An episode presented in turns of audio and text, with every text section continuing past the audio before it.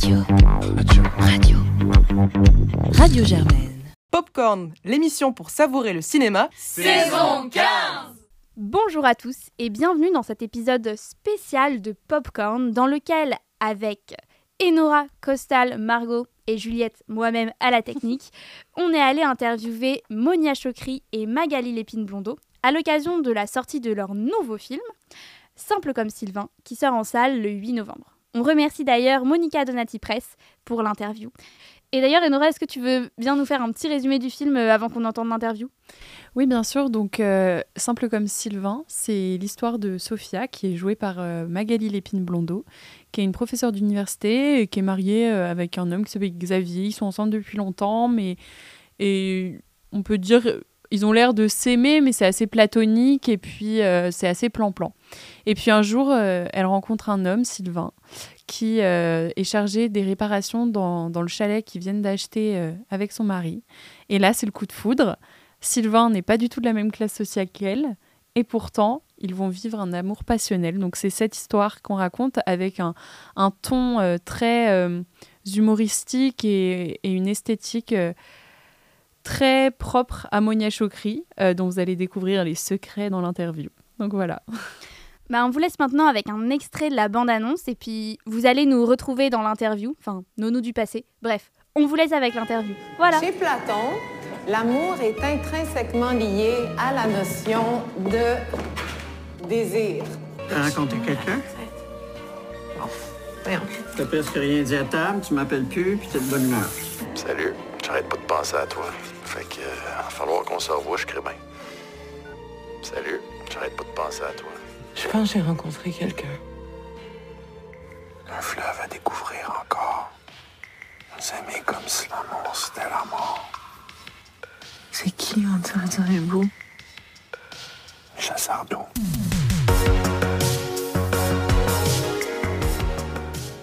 Bonjour Monia Chokri et Magali Lépine-Blondeau. Merci beaucoup de nous accorder cette interview à l'occasion de la sortie euh, en salle en France de Simple comme Sylvain le 8 novembre, réalisée par vous Monia Chokri et où vous Magali euh, jouez le rôle principal. Donc pour commencer, on sait que vous êtes très amis et on voulait savoir ce que ça faisait de travailler ensemble. C'est un vrai bonheur, en fait, de travailler euh, avec sa, meilleure amie, surtout si sa meilleure amie est Monia Chakri. Parce que ça veut dire euh, s'inscrire dans l'univers euh, d'une femme et d'une cinéaste que je considère extraordinaire et que j'aime profondément, que j'admire. Mais dans le travail, concrètement, c'est tout un pan de, de, la complicité, du vocabulaire commun, des références qu'on n'a pas à construire parce que parce qu'il existe déjà. Et en fait, euh, pour moi, c'était de faciliter l'abandon et la confiance parce que je m'inscris dans, dans l'univers euh, d'une femme à qui j'ai pas à plaire parce qu'elle m'aime déjà. Ouais, Magali, euh, si je l'ai choisie, c'est pas parce que c'est ma meilleure amie, mais parce que c'est une actrice que j'admire. Elle avait aussi joué le rôle principal de mon premier film de mon court métrage, Quelqu'un d'extraordinaire. Donc, la première fois que j'ai dit action dans ma vie, Magali était devant la caméra. Donc, pour moi, c'est un souvenir fort, évidemment.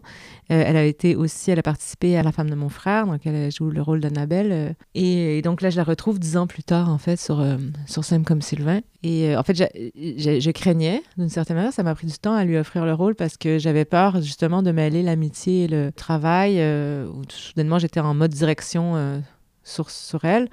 Et puis en fait, euh, je me suis rendu compte que ça a été un facilitateur d'avoir Magali parce que c'est quelqu'un qui m'accompagne en fait dans ma créativité. Euh, toujours d'abord, c'est une de mes premières lectrices de scénarios. C'est quelqu'un qui lit très très bien les scénarios et même aux idées embryonnaires de, de mes films. Mag Magali est présente, Magali est là, donc c'est quelqu'un avec qui j'ai un dialogue constant. Euh, sur ma créativité qui, qui m'aide à, l'épanouir. Et ce qui était incroyable, c'est que sur le plateau, il y avait des moments où je, bon, on faisait une scène et puis après, quand je disais couper, euh, ben, j'allais, je marchais du combo jusqu'à jusqu'à là. En fait, à mi-chemin, elle me regardait de loin puis elle me disait non, non, non, mais je sais, en fait, il y a ça, ça, ça, ça, ça. En fait, oui, exactement. Donc, euh, en fait, c'était facile. euh, puis finalement, j'avais pas besoin de la diriger énormément parce que tout ce travail est fait en amont à travers les années d'amitié et de réflexion euh, qu'on a sur euh, différents sujets. Ça nous a aussi permis de travailler dans une, douce obsession, de pouvoir verser dans une espèce d'immersion parce qu'en fait, la, création et l'amitié devenaient très poreuses et ça nous permettait en fait euh, de, de rester dans cette espèce de hum, réflexion constante euh, en ce qui avait trait au, film parce que euh, quand on prenait un café, quand on buvait du vin, quand on se voyait pour le plaisir, ben forcément, c'était difficile pour nous de pas aussi échanger sur la création, mais on n'avait pas à s'imposer de limites parce que c'était euh, une, envie commune qu'on avait. Ensuite, on voudrait commencer par aborder donc le thème de l'amour et du couple qui évidemment sont très présents dans votre film. Donc on a beaucoup aimé la manière dont le couple hétérosexuel en l'occurrence est euh, abordé de manière assez drôle mais aussi assez euh, incisive, je pense qu'on peut le dire. Et donc on voulait savoir euh, d'où vous vient cette envie de faire cette euh, représentation assez euh, osée et affirmée du couple euh, hétérosexuel? Ben, quand j'ai commencé à écrire sur euh, cette histoire d'amour, euh, voilà, il y, y a eu le, donc évidemment l'histoire du l'idée du couple qui vient forcément qui est un- un- intrinsèquement lié à celui de l'amour en tout cas dans notre société, notre conception des relations. Et puis je me suis posé la question euh, pourquoi le euh, l'amour me me plaît, pourquoi l'amour euh, me fait vibrer, mais que le couple me me contraint, euh, m'angoisse. euh, et j'ai commencé à disserter, donc à réfléchir, à lire évidemment sur euh, le principe du couple pour me rendre compte de quelque chose qui, est évident, mais quand même que le couple, c'est d'abord un système. C'est un système économique, social, politique. qui a longtemps eu rien à voir avec l'amour dans nos sociétés. Donc, qui étaient des échanges familiaux, en fait. et que pour les femmes, en plus, le principe du, de, se marier avec quelqu'un est valorisant pour une femme dans la mesure où ça l'élève socialement. Et, donc, euh, depuis quelques décennies, il y a l'amour qui s'est intégré au, concept du couple. Donc, depuis les années 60, voire 70, où ça a été scellé par la révolution féministe. Et donc, on a fait croire, on se fait croire que l'amour est devenu quelque chose de qu'on choisit au hasardeux. Ça l'est, mais ça l'est pas exactement. C'est-à-dire que aujourd'hui, on fait plus de mariage arrangé, mais on le fait de manière détournée inconsciente.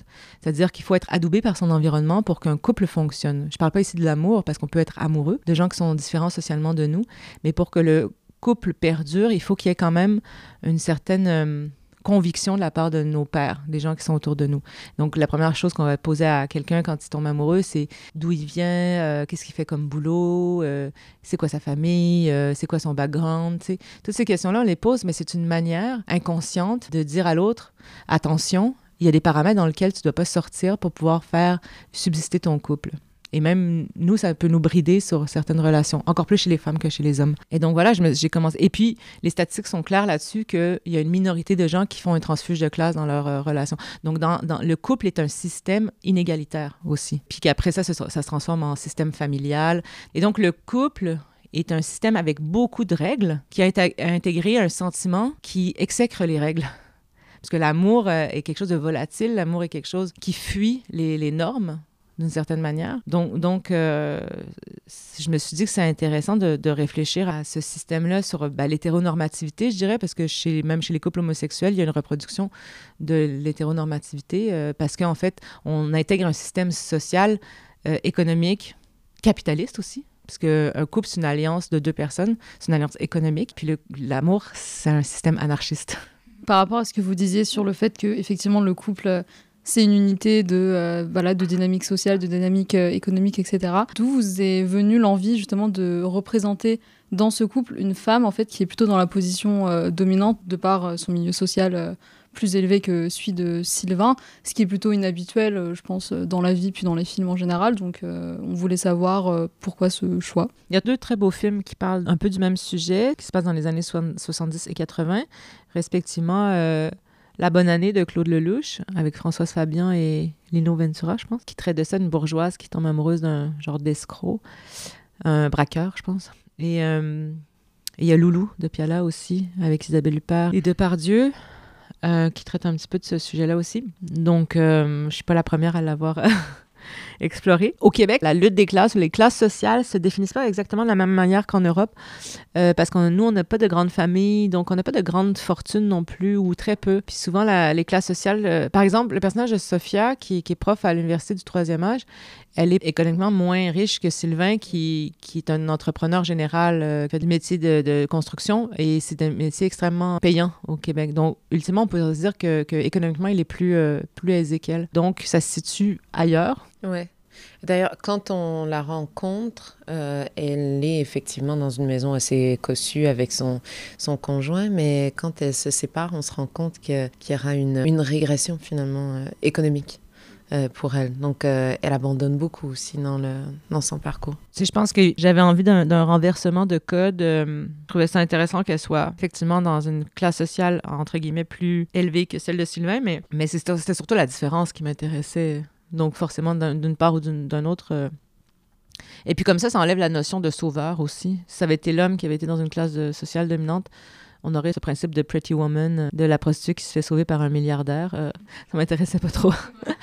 Moi, je préfère parler de disparité aussi, une disparité sociale et culturelle, parce que sinon, ça veut dire qu'on impose une vision très hiérarchique aussi euh, à, ce qui, représente individuellement et donc euh, qu'on porte un, jugement euh, sur, par exemple, le milieu d'où vient Sylvain ou celui de Sophia. Donc quelque chose de plus vertical. Je préfère voir les rapports humains comme étant plus horizontaux, même si c'est une utopie, mais c'est un idéal à atteindre. Donc ensuite, on avait aussi une question euh, toujours un peu sur les rapports de genre, mais dans les scènes de sexe, donc qui sont très présentes dans le film et qui sont, j'imagine, quand on est euh, réalisatrice, euh, des scènes assez difficiles à appréhender, quand on est actrice aussi. Donc déjà, nous, on a trouvé très intéressant le fait que le corps de la femme ne soit pas du tout objectifié dans le film, et qu'on a presque l'impression que c'est davantage Sylvain qui a appréhendé comme un objet sexuel. Du coup, voilà, est-ce que c'était une volonté de votre part Et aussi, comment est-ce qu'on fait quand on est réalisatrice pour ne pas objectifier le corps de la femme ne serait-ce que d'un point de vue technique et comment on fait quand on est actrice pour ne pas se laisser objectifier par un regard de réalisateur ou de réalisatrice qui pourrait être un peu malsain ah bah, Oui, évidemment, j'ai pensé, et puis euh, c'était important pour moi, comme il y a beaucoup de scènes. Euh, mais d'abord, j'ai pensé, j'ai pensé à la psychologie du personnage. Ce qui m'a intéressé, c'est que Sophia devienne un être désirant et non pas un être... Dé... Ben, en fait, elle est aussi désirée, mais elle n'est pas, euh, ultimement, euh, ça prime pas dans l'idée qu'elle est désirée. C'est un être qui va vers son désir, c'est un être désirant. Donc déjà, ça, je trouve que ça a changé beaucoup notre rapport à ce qu'on peut voir en général à, l'écran, où les femmes sont souvent fantasmées, ont été beaucoup fantasmées. C'est d'ailleurs une raison pourquoi je pense qu'on a du mal, on a eu longtemps du mal à s'identifier aux personnages féminins dans l'histoire euh, de la représentation, soit au théâtre, soit au cinéma, parce que parce que les personnages féminins n'étaient pas développés dans leur euh, profondeur. On dit souvent que le personnage neutre, c'est un homme blanc euh, dans la trentaine, quarantaine, et ça, tout le monde s'identifie. Et, les femmes doivent faire le travail, elles, de s'identifier à ces personnages-là, à Hamlet, à peu importe dans l'histoire de la, dramaturgie. Par contre, les personnages féminins, souvent, longtemps, on a dit, vous faites des films de femmes en parlant des films qui étaient produits ou écrits par des femmes. Et je pense que ce qui est intéressant, c'est que progressivement, et moi j'espère ça, c'est à chaque fois qu'un homme me dit je me suis identifié au personnage de Sophia, j'ai l'impression que je gagne une lutte parce que je me dis ok, le personnage est assez complexe, donc assez de couches, de profondeur pour qu'un homme puisse se reconnaître intimement dans ce que le personnage est. Bon.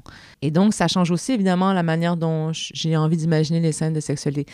C'est vrai qu'il y en a à peu près 5, 6, je sais pas, dans le film, des scènes d'intimité aussi, de baiser, tout ça. Et donc, moi, il a fallu que je déconstruise moi-même mon regard parce que ce qu'on m'a offert et ce dans quoi j'ai été éduquée, c'est sur le fait que le corps des femmes était montré que pour, pour, pour, créer une scène érotique, il fallait voir le corps des femmes. Parce que ça fait aussi partie des clichés de dire, par exemple, cette phrase euh, qu'on a entendue mille fois Vous, les femmes, vous avez un corps tellement érotisant, c'est tellement beau, vous avez tellement un beau corps, vous êtes tellement belle.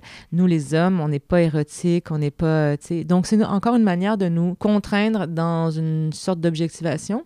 Et puis moi, je me suis dit, mais c'est fou parce qu'en fait, euh, il y a plein de femmes qui désirent des hommes. Il y a plein d'hommes qui désirent des hommes. Donc forcément, un homme doit être désirable et érotisant. Donc il a fallu que je questionne mon regard moi-même et ma, déconstruction pour me dire comment je vais créer des scènes érotiques où on regarde plutôt l'homme que la femme. Ça passe beaucoup par le verbe aussi dans le film, donc euh, c'est aussi comme ça. J'avais la volonté, en fait, j'avais comme contrainte de ne pas vouloir dénuder Magali et de pas vraiment avoir accès à son corps. Puis après ça, ben, pour ce qui est de comment... Euh, on a procédé. Toi, tu peux peut-être parler de ton expérience personnelle de ça. Ouais. Euh, bah, mais pour la technique, évidemment, c'est sous ta direction. hein. Les, les plans, euh, tout ça a été réfléchi en amont aussi. Oui, oui, absolument. Ben, techniquement, mais ça, je- ces scènes-là, il faut, les- il faut les préparer. Il faut être très précis. Donc, moi, en amont, euh, parce que souvent, les réalisateurs, et parce que moi aussi, j'ai été actrice, je le sais, souvent, les réalisateurs, ils sont, ils ont tr- ils sont très mal à l'aise avec ces scènes-là. Donc, ils nous laissent un peu faire. euh, Mais parce que c'est une forme de langage aussi. Donc, euh, il faut diriger, je pense, ces scènes euh, comme on le ferait pour des scènes de dialogue, parce que les, euh, parce que les personnages communiquent de façon très précise. On n'abandonne pas les autres scènes euh, au bon vouloir des acteurs, mais c'est la même chose. c'est la même chose dans les scènes de sexualité, d'autant plus qu'on traite d'une autre forme de, de vulnérabilité. C'est important de les aborder. Ben moi, en tout cas, dans mon film, je les abordais comme effectivement comme des scènes de dramaturgie, des scènes qui font avancer l'histoire. Donc, la question que je me posais, qu'on se posait ensemble, c'est où est psychologiquement le personnage à ce moment-là? C'est comme ça que moi, je les ai construites pour qu'elles elles racontent des choses différentes aussi. euh. Puis aussi, ben, il y a des scènes que j'ai voulu faire. euh, par exemple, il y a une scène de Kinilingus où on voit juste le visage du, personnage de Sophia et, et puis elle lui dit, donc elle dit à Sylvain euh, un peu plus par là, un peu plus à droite, un peu, parce que j'avais envie que les que les femmes s'expriment dans la sexualité aussi, qu'elles voient qu'elles aient des exemples à l'écran et donc qui pourraient tra- transposer dans leur vie, de dire ben j'ai le droit moi aussi de nommer mes désirs et de dire ce dont j'ai envie dans mon intimité. C'est fou parce que euh, on a l'impression, euh, selon les échos qu'on a, puis c'était aussi euh, un désir que, que Monia et moi avions d'offrir une représentation de l'amour, de la sexualité auquel nous, on n'avait pas eu accès au cinéma. Donc, euh, en, en- en grandissant avec ces, ces icônes cinématographiques. Mais c'est fou d'avoir l'impression de faire euh, ou d'avoir participé à une petite révolution en 2023 en proposant finalement quelque chose d'assez simple, c'est-à-dire réfléchir les scènes à travers le prisme de son personnage principal qui est pour le coup un personnage féminin. Euh, mais il fallait pour ça s'attarder vraiment à, déconstruire euh, ce qui nous a été présenté maintes fois comme étant des acquis. Et Monia préfère parler de regard féministe que de regard féminin parce qu'on aurait pu tourner le même film mais sans, sans s'attarder aussi précisément à toutes ces choses. Mais je pense que euh, vraiment, c'était, c'était pas tant montrer le corps ou pas montrer le corps, mais en fait que le focus soit celui de la psyché de ce personnage et qu'il soit un être actif et comme elle le disait, désirant, plutôt que l'actrice, par exemple, soit abandonnée à la pression d'être désirable. Parce que les femmes, ben, on a grandi en ayant l'impression que notre façon de tracer notre place dans le monde était en plaisant. Et donc, c'était juste une façon de travailler différente, mais euh, ça pourrait s'appliquer plus facilement à beaucoup de projets. Euh, du coup, il y a aussi quelque chose d'assez inhabituel, malheureusement, que vous montrez dans le film. C'est tout simplement une femme de 40 ans comme personnage principal. Et on a remarqué aussi que l'âge euh, du protagoniste dans vos films, Monia Chokri, a évolué depuis le début de votre filmographie. Donc, on parle de 30 ans pendant le court métrage, maintenant il y en a 40, en passant par 35, etc. Est-ce que du coup, on peut voir un peu une forme de personnage global dont on verrait euh, la psychologie évoluer au fur et à mesure de vos films Ou est-ce que c'est vraiment des personnages bien distincts? Et est-ce qu'on peut y lire aussi une forme d'autobiographie et du coup peut-être une forme de distance, étant donné que vous avez euh, donné le rôle principal cette fois-ci à Magali Lépine-Blondeau? Moi, je pense qu'on parle toujours de soi, hein, même si je faisais un film sur, euh, sur la guerre du Vietnam. il y aurait une partie de moi. Après, il y, y a des cinéastes qui sont plus intelligents que d'autres, euh, qui se mettent vraiment loin en scène. Alors, euh, ben oui, évidemment, les, personnages évoluent avec l'âge que j'ai aussi. Après, ça peut changer. Peut-être qu'un jour, j'écrirai un film sur euh, des adolescents. Enfin, j'en sais rien. C'est pas. Mais oui, j'aime écrire en fait en me confrontant moi-même. En fait, c'est une, une forme d'alter ego, mais en même temps, je trouve ça fou parce que c'est toujours un prof, c'est toujours des, femmes qui sont dans le milieu universitaire, comme si moi j'avais la prétention de penser que j'étais une grande penseuse. Mais donc, euh, je les trouve plus intelligentes que moi. Et d'ailleurs, elles sont plus intelligentes que moi parce que je prends cinq ans à les écrire. Donc, euh, elles ont le temps d'avoir des réflexions plus profondes que celles que j'ai sur l'in- l'instinct. Mais euh, ouais, c'est aussi une volonté, je pense, de de créer des personnages féminins plus forts que ce que j'ai pu voir peut-être dans dans ma vie, euh, des personnages qui s'affirment. euh, et donc, c'est à la fois un alter ego, mais à la fois aussi euh, l'espèce d'alter ego de toutes les femmes. C'est-à-dire que j'ai envie que- qu'elles puissent s'identifier. C'est important pour moi qu'elles ont une ressource qui est un autre modèle que ce qu'on voilà, peut offrir, ou en tout cas faire partie d'un mouvement de, de cinéastes qui, qui proposent une manière plus juste peut-être de voir les femmes. Et puis c'est une manière aussi de moi de... Alors ça devient très méta dans Sam comme Sylvain parce que je joue la meilleure amie de Sophia. Donc, c'est comme si c'est mon personnage qui est, qui, qui, est, incarné par mon corps et ma voix qui est en dialogue avec Sophia, qui est, qui est en fait un alter ego, mais qui est incarné par ma meilleure amie. Donc, tout ça devient très fou. c'est moi, mais c'est pas moi, parce que c'est pas des histoires que j'ai vécues, mais c'est des réflexions que, que je porte. J'y mets tous mes, voilà, tous mes questionnements, puis c'est une façon de me confronter moi-même à mes propres convictions à travers ces personnages-là. Puis en fait, le fait de l'offrir à d'autres actrices me permet justement d'être en, détachement de moi-même, donc de proposer une vraie fiction euh, et non pas de créer un persona avec moi. Ça, ça m'intéresse pas. Euh, puis je trouve qu'il y a des bien meilleures actrices que moi pour incarner ces personnages-là. Et j'ai l'impression que si c'est moi, je serais au degré zéro de l'écriture. Alors que quand je les propose à des actrices, notamment Magali, ben, elle amène toute sa force, euh, son charisme euh, et, puis, puis, son intelligence. Puis ça fait qu'elle déploie des choses que j'aurais même pas imaginées dans, dans le personnage. Comme actrice, en tout cas, c'est vraiment formidable parce que quand on commence dans la jeune vingtaine, si on correspond un tant soit peu à, aux standards de, beauté euh, qu'on peut remettre en question, mais bon, on a tous des images en tête, on joue le plus souvent le faire-valoir du, personnage masculin et on joue non pas l'amoureuse, mais on joue cette espèce de fantasme du personnage masculin.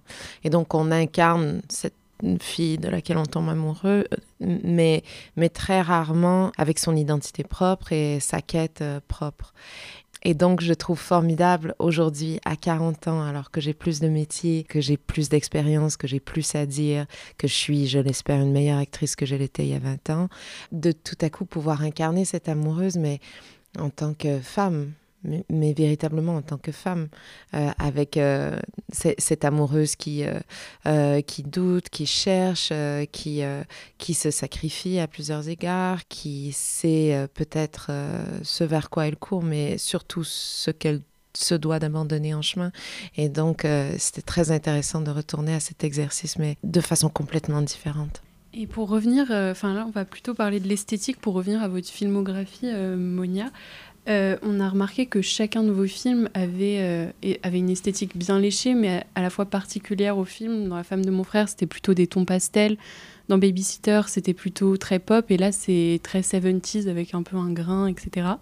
Mais est-ce que vous diriez quand même qu'il y a un socle esthétique à votre euh, filmographie? Bah Déjà, il y a la pellicule. J'espère pouvoir travailler longtemps. Hein. C'est un, un, truc qui se perd, mais euh, c'est difficile parce que c'est difficile de parler de sa propre création. Tu sais, c'est un peu des choses inconscientes aussi d'une certaine manière. Et j'ai l'impression que... Pff, je sais pas comment en parler. C'est très bizarre. Je sais pas comment parler de ma propre esthétique, euh, hormis le fait qu'évidemment, je sais ce qu'on m'en dit, tu sais, de dire que je fais euh, un cinéma qui rappelle euh, un cinéma vintage ou un cinéma des années bon, 60, 70, tout ça. Euh, c'est aussi parce que c'est du, cinéma que j'aime particulièrement, mais c'est pas une volonté tant que ça de faire vieux, en fait, ou de faire ancien. C'est comme plus un truc qui arrive un peu de manière hasardeuse par mes références. Euh, mais en tout cas, une chose est sûre, c'est que là, j'ai vraiment travaillé. Tout le film pratiquement est au zoom, puis c'est vraiment quelque chose que j'ai aimé euh, travailler. J'ai l'impression qu'avec Sam comme Sylvain, j'ai trouvé une forme de. Ça fait très documentaire aussi le zoom. Ouais, mais c'est parce que j'avais comme référence les documentaires animaliers. Euh, je voulais les filmer comme des animaux en route de loin. Il y a possiblement un dénominateur commun qui vient du fait que je suis actrice à la base. Et je pense que j'aborde les films comme un rôle. C'est-à-dire que pour moi, chaque film a sa propre euh, identité. Donc, c'est pas tant que j'essaie de créer quelque chose qui est, quelque chose qui est très. Euh, tu sais, des cinéastes qui sont. Euh, qui ont un petit peu toujours. on pense à Wes Anderson, ou c'est des cinéastes qu'on reconnaît avec une espèce de truc très stable dans leur esthétique, dans leur manière de raconter les histoires. Qui imposent leur esthétique, en fait. Alors que moi, j'ai l'impression que l'esthétique, elle est, elle est vraiment tributaire de l'histoire que je veux raconter. Mais après, par la force des choses, ben oui, il y a, je pense qu'il y a des, un dénominateur commun, il y a des choses qui se recoupent dans mes films. Mais en tout cas, j'essaie que chaque film ait sa propre personnalité d'une certaine manière. Il faut dire aussi que Monia est une grande cinéphile, une grande mélomane, euh, qu'elle est lettrée, euh, très cultivée. Donc. Euh, une universitaire finalement. Universitaire de la vie. non, mais c'est vrai que quand on a toutes ces références, au final euh, qu'est-ce que l'instinct, sinon euh, le, cumulatif un peu de, tout ce qui nous a été, euh, de tout ce qu'on a pu absorber. Et, donc, j'ai l'impression que son coffre est assez, garni pour qu'elle elle puisse choisir les outils appropriés à chaque film. Déjà, à l'écriture du scénario, la mise en scène est déjà très travaillée dans les didascalies. on peut lire le scénario avec en, en l'accompagnant de son univers musical. C'est vrai que son écriture à la base, elle est très complète et que la technique s'imbrique finalement dans l'écriture, puis s'invite aussi dans sa façon d'imaginer le scénario euh, dès l'écriture des premières pages, je pense. Je pense qu'on va devoir poser la dernière question parce que malheureusement l'heure tourne. Donc on voudrait euh, peut-être finir sur euh, bah, quelque chose qui est quand même très important euh, dans le film et qu'on a beaucoup aimé, c'est vraiment l'humour. On voulait savoir comment est-ce qu'on fait de l'humour sur un, un, sujet qui peut être aussi, disons, sensible, c'est-à-dire le clash entre ces univers super différents. Comment est-ce qu'on en fait un ressort comique sans que ça tombe dans la caricature? Comment est-ce qu'on l'incarne aussi en tant qu'actrice? Donc ce sera notre dernière question. Ben, Monia, euh, je pense que sa plume est à l'image, en fait, de sa façon de concevoir euh, la vie, que je partage, en fait. Je la laisserai euh, parler de, sa propre démarche. Mais en tant qu'actrice, la façon dont elle fonctionne beaucoup dans la direction, et j'apprécie ça énormément, parce qu'en fait, c'est pas hyper intéressant de jouer l'évidence. Et Monia s'assure toujours de nous diriger un peu à l'inverse de ce qui semblerait comme un réflexe, en fait. Et donc, le scénario à la base, il est très, très C'est bien malgré moi. Oui, c'est peut-être. Non, mais, c'est vrai. Non, mais c'est une bonne Pour moi, ça me semble être la chose non, mais, logique. Mais, ça l'est. Mais, Non, mais c'est vrai que les acteurs me disent souvent ça, qu'ils pensent qu'on on va jouer la scène d'une certaine manière, puis c'est jamais la manière dont. Mais parce que c'est pas intéressant non plus de de jouer ce qui est écrit. Et donc, euh, le scénario, à la base, il était vraiment très, très drôle. Et je sais que Monia aurait pu le mettre en scène comme une franche comédie. Or, euh, elle nous a plutôt euh, dirigé dans la mélancolie des personnages, dans leur intensité. Eux, forcément, ils n'ont pas conscience qu'ils s'inscrivent dans une comédie. Et en fait, eux, ils jouent leur drame. Comme quand on tombe en amour quand on tombe amoureux, il y a cette espèce de, une forme de pathétisme dans le, le manque de recul qu'on a quant aux sentiments démesurés qui nous habitent. Et il y a, il y a de l'humour, il y a quelque chose de drôle qui, qui, qui émerge de ça, en fait, dans le regard euh, de celui qui observe l'intensité de ces scènes-là. Nous, ça nous faisait rire avec le chef opérateur André Turpin, qui, qui est en couple depuis plusieurs années, qui est marié, puis on les regardait, puis justement dans les scènes d'intensité comme ça, puis il me disait Ah, elles sont tellement intenses. puis ça nous faisait rire. Là, on était là Oh là là, cette passion là d'intensité. Mais c'est vrai que en fait, on dit que la comédie, c'est drama plus time, c'est du, du drame plus du temps. Donc, moi, je, j'essaie toujours de les diriger dans cet esprit-là. Je dis toujours, euh, jouer la scène comme si, une scène de comédie, par exemple, euh, vraiment franche dans mon film, je leur dis, jouer là comme si c'était un Bergman, tu sais, il faut que ça soit... Euh, je veux pas voir une parcelle d'envie de votre part de jouer de la comédie. Jouez-le le plus intensément possible, le plus sérieusement du monde, parce que c'est ça qui va rendre la chose comique. Puis euh, pour répondre un peu plus précisément à la question comment on, fait de la comédie sur des sujets aussi sensibles, c'est que comment j'écris, je pense pas que j'écris de la comédie, c'est que je j'ai pas cette intention-là en fait. Je pense que ça fait partie de mon ADN puis mon, ma manière de voir le monde aussi où parfois le monde il est comique, parfois il y a un moment léger qui côtoie un moment plus dramatique dix minutes plus tard dans notre vie puis en fait, quand je commence à écrire une scène, je sais pas si elle va être comique ou dramatique. Ça m'intéresse pas, puis j'aime cette liberté-là de pas savoir euh, il y a un des auteurs, de mes auteurs fétiches, c'est Tchekhov, qui, a cette qualité-là de. Tchekhov, on peut monter un Tchekhov de manière très drôle, puis on peut le monter de manière très dramatique, ou on peut choisir de faire des nuances, mais c'est la qualité de son écriture, c'est qu'en fait, il écrivait le monde comme la vie est, puis ça dépend de comment, comment on met notre lunette, puis comment on regarde la, situation. Puis l'humour, ben aussi, ça permet d'avoir un vrai dialogue avec le public, puis je trouve que c'est la façon la plus douce d'aborder des sujets sensibles et d'après ça pouvoir avoir euh, l'envie de le partager puis d'en parler. Merci beaucoup euh, pour toutes vos réponses qui étaient euh, très intéressantes. On vous souhaite une bonne euh, promotion du film. Merci. Merci à vous. Merci de nous avoir reçus. Merci. Et voilà, chers auditeurs, c'est la fin de cette interview. On espère qu'elle vous a plu et que vous avez bu les paroles de Monia Chokri et Magali Lépine-Blondeau comme nous. Nous les avons bues pendant l'interview. Si vous avez aimé, du coup, on vous invite très, très chaudement à aller voir Simple comme Sylvain au cinéma dès sa sortie en salle. Et également, personnellement, je me permets de vous faire une petite reco. Déjà, toute la filmographie de Monia Chokri, mais plus précisément euh, Babysitter, qui était son précédent film, dont vous pouvez d'ailleurs écouter la chronique dans un épisode de Popcorn saison 13, il me semble, qu'on avait chroniqué euh, en avril 2022, je dirais. C'est ça. Vous devez le retrouver dans le titre, mais vraiment une espèce de, de petite pépite d'esthétique, de féminisme où le fond match avec la forme en fait et d'un humour euh, tranchant, je dirais que j'avais pas vu ailleurs.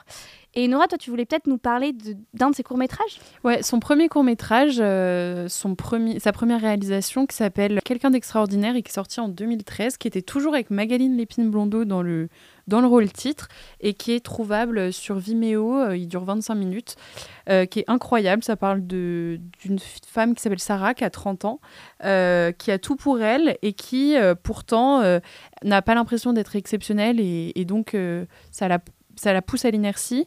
Et un jour, elle va se réveiller euh, seule dans une maison qu'elle ne connaît pas. Elle a fait un blackout de la soirée d'avant. Et elle va avoir envie de se reconstruire.